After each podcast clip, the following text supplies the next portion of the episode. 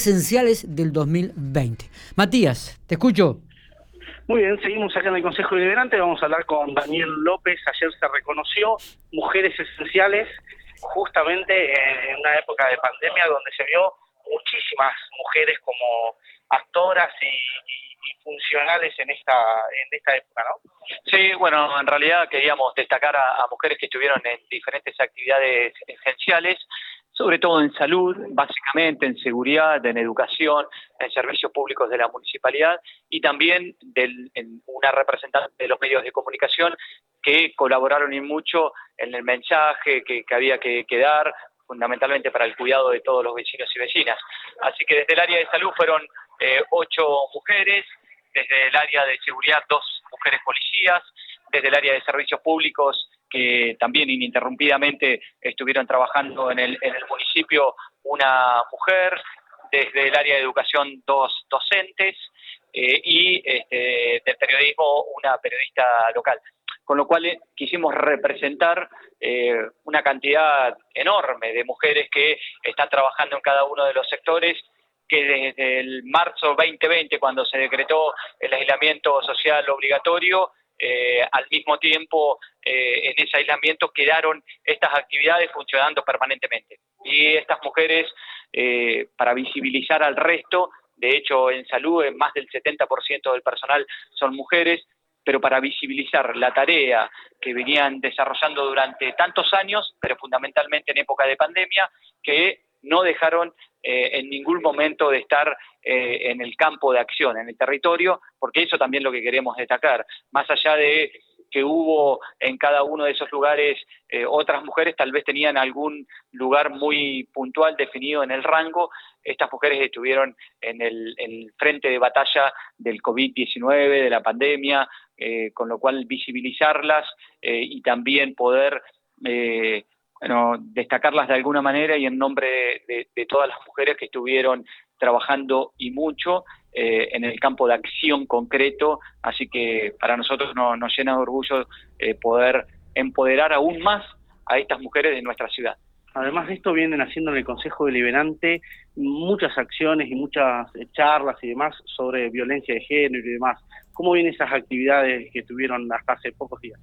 Bueno, eh, realmente son, son interesantes, sobre todo en, el marco de este mes, el mes de los derechos que hemos denominado, eh, y en donde pudimos eh, incorporarnos a una agenda eh, que eran de todas las instituciones, que estaba también eh, la Comisión Municipal de Políticas de Género, haciendo una agenda única y en donde el Consejo Deliberante aportó distintas charlas. La última que hicimos fue masculinidades violentas con la fiscala eh, Ana Laura Ruffini, con el fiscal general Armando Agüero, con Mónica Riquelme, que es directora de políticas socializadoras del Ministerio de Seguridad de la provincia. Bueno, en realidad estamos con eh, muchas, eh, bueno, con, esta modalidad virtual, con muchos encuentros en donde pudimos este, darle abordaje integral a una temática tan importante para nosotros como es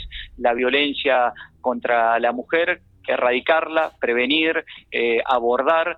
Eh, bueno, son, son temas que hay que seguir permanentemente eh, trabajando, avanzando, teniendo en cuenta el gran flagelo, esta complejidad que, es la, violencia en, en, nuestro país y nosotros, este, bueno, abordarlas con todos los organismos del Estado. Acá tanto el Estado nacional, eh, provincial y municipal, los tres poderes, el Poder Judicial, el Poder Ejecutivo, el Poder Legislativo, tienen el compromiso y la responsabilidad de abordar esta problemática y de encontrar soluciones. Fundamentalmente prevenir, pero también erradicar y, por supuesto, castigar eh, a quienes este, agreden a las mujeres en todas sus formas de violencia. Hoy tenemos otra charla con una funcionaria eh, nacional que va a abordar eh, la violencia y las políticas públicas que previenen y erradican. Así que también agradecer a María Luz Alonso, quien nos hizo el contacto con el Ministerio de Mujeres y Diversidad del Gobierno de la Nación y vamos a tener una funcionaria de rango nacional eh, a las 11 de la mañana, también un encuentro virtual, en donde va a explicar los detalles de las distintas políticas públicas eh, para erradicar y prevenir la violencia de género. Estuve viendo uno de los videos eh, de las charlas virtuales que hicieron sobre masculinidades violentas y había como, no sé si fue una, una presentación de una queja, sino para mejorar algunas formas de denuncia.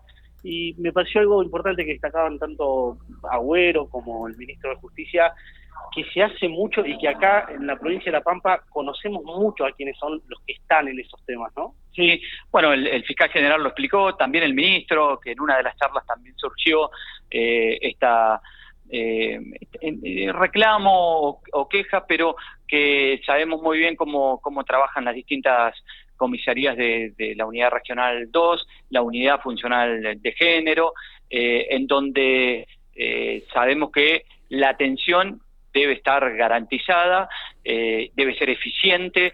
Eh, bueno, el ministro manifestaba y, el fiscal también que hay capacitaciones permanentemente con perspectiva de género, en enfoque de género, en atención a la víctima de violencia de género eh, con este, la policía provincial.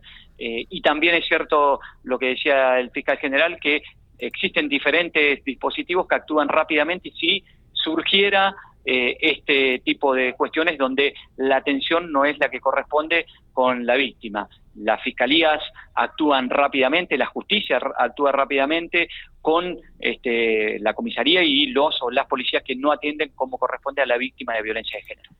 Llegamos al 2 de abril, Malvinas aprovecharon para redescubrir por segunda vez y ahora sí para siempre, dijiste, ¿no? Sí, ahora para siempre porque eh, los otros, siempre el, edificio y el recinto fue cambiando de sesiones del Consejo Deliberante.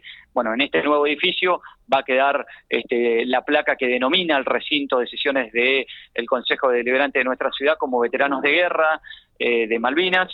Eh, bueno, como la redescubrimos, la reinauguramos este, a, la sesión con la nueva placa. Invitamos a los distintos integrantes de la Asociación Veteranos de Guerra de Malvinas, eh, nos acompañó Diego Morano y Jorge Gaitán, a quienes agradecemos profundamente por, por bueno, por todo lo que hacen, cómo eh, llevan esta causa de Malvinas eh, y nosotros nos comprometimos a, también aportar a Malvinas para malvinizar todos los espacios en los cuales nosotros podamos llegar a, generar eh, desde el Consejo Deliberante. Eh, vamos a, estar atendiendo alguna, eh, seguramente alguna propuesta que, estamos trabajando de manera conjunta con la asociación y que es encontrar o generar y promover un espacio Malvinas en el seno del Consejo Deliberante para eh, también poder eh, generar acciones concretas respecto a esto que, denominamos nosotros malvinizar y la causa Malvinas, tenerla como prioridad en la ciudad de General Pico, acompañar a la asociación, acompañar a los veteranos eh, en esta causa para bueno, que, sobre todo las generaciones también más jóvenes puedan entender y saber lo que ocurrió con esto que nosotros venimos siempre este, pregonando y venimos, venimos insistiendo junto con, la Asociación de Veteranos de Guerra de malvinizar fundamentalmente y la causa de Malvinas tenerla como prioridad de política de Estado. Bien, alguna pregunta del estudio? No, no, estábamos escuchando atentamente a, Daniel ahí este, relatando un poco los sucesos y lo que, bueno, el descubrimiento este de placa en este nuevo edificio por primera vez y para siempre, como dijo él. Bueno, Listo, entonces, muchísimas gracias. que tengan buen día. Gracias.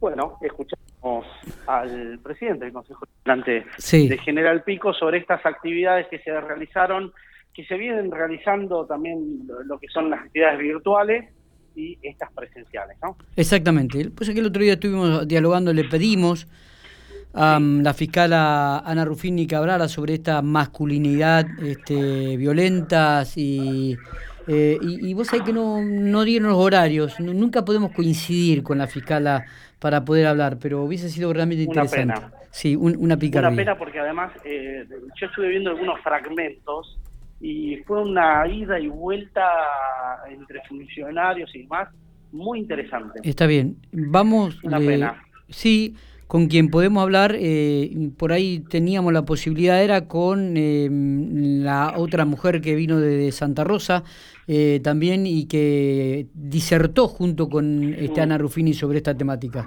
Así que bueno, pero vamos, vamos a ver si podemos tenerlo quizás para mañana para poder desarrollarla mejor. 9.50, Matías. Si puedes acercarte hasta el Hospital Gobernador Centeno, dice que es impresionante la cantidad de vehículos, hileras de autos que hay estacionados en el sector de vacunación y, la, hay como 400 personas que están esperando para ser vacunadas. Recién acabamos de hablar con Eli Ruchuaga, nos daba ese dato. Hoy están vacunando para mayores de 70 años con la Sputnik V y para mayores de 60 con AstraZeneca. 400 dosis hoy se terminan, por eso hay mucha gente en el Hospital Gobernador Centeno. Esto tiene que ver justamente con lo que suele pasar, de que se aplica rápidamente todas las vacunas que van llegando, ¿no? No se espera en ese sentido. Exactamente, exactamente. Así que si nos podemos dar una vueltita por ahí, sería muy bueno. Dale. ¿eh? Dale, nos vamos al hospital. Por lo menos para tener algunas imágenes e ilustrar la nota que hicimos con el Urchoga y por ahí poder también comenzar a hablar con la gente que está esperando para vacunarse, ¿no? Cuál es la sensación que piensa, este, tener también las, las expresiones de, de la gente. Dale, me quedo comentar porque sucedió después de que habíamos eh, hablado. Eh, una, uno de los puntos que quedó ahí en medio, en el medio, casi sobre el final de la sesión del Consejo Deliberante, es la aprobación de las rendiciones de cuentas de septiembre y de octubre, que fueron dos puntos que particularmente no fueron aprobados por unanimidad y fueron aprobados por 7 a 5. Eh, así que uno de los puntos ahí que quedó es la presentación de la rendición de cuentas del municipio local, eh, pero bueno, finalmente no fue aprobada. Está, perfecto. Fue aprobada, pero no por mayoría. Muy bien, vamos entonces a la nueva pausa. Estamos en Infopico Radio con la redacción. Nos encontramos en un ratito, Matías. Nos encontramos. Muy bien.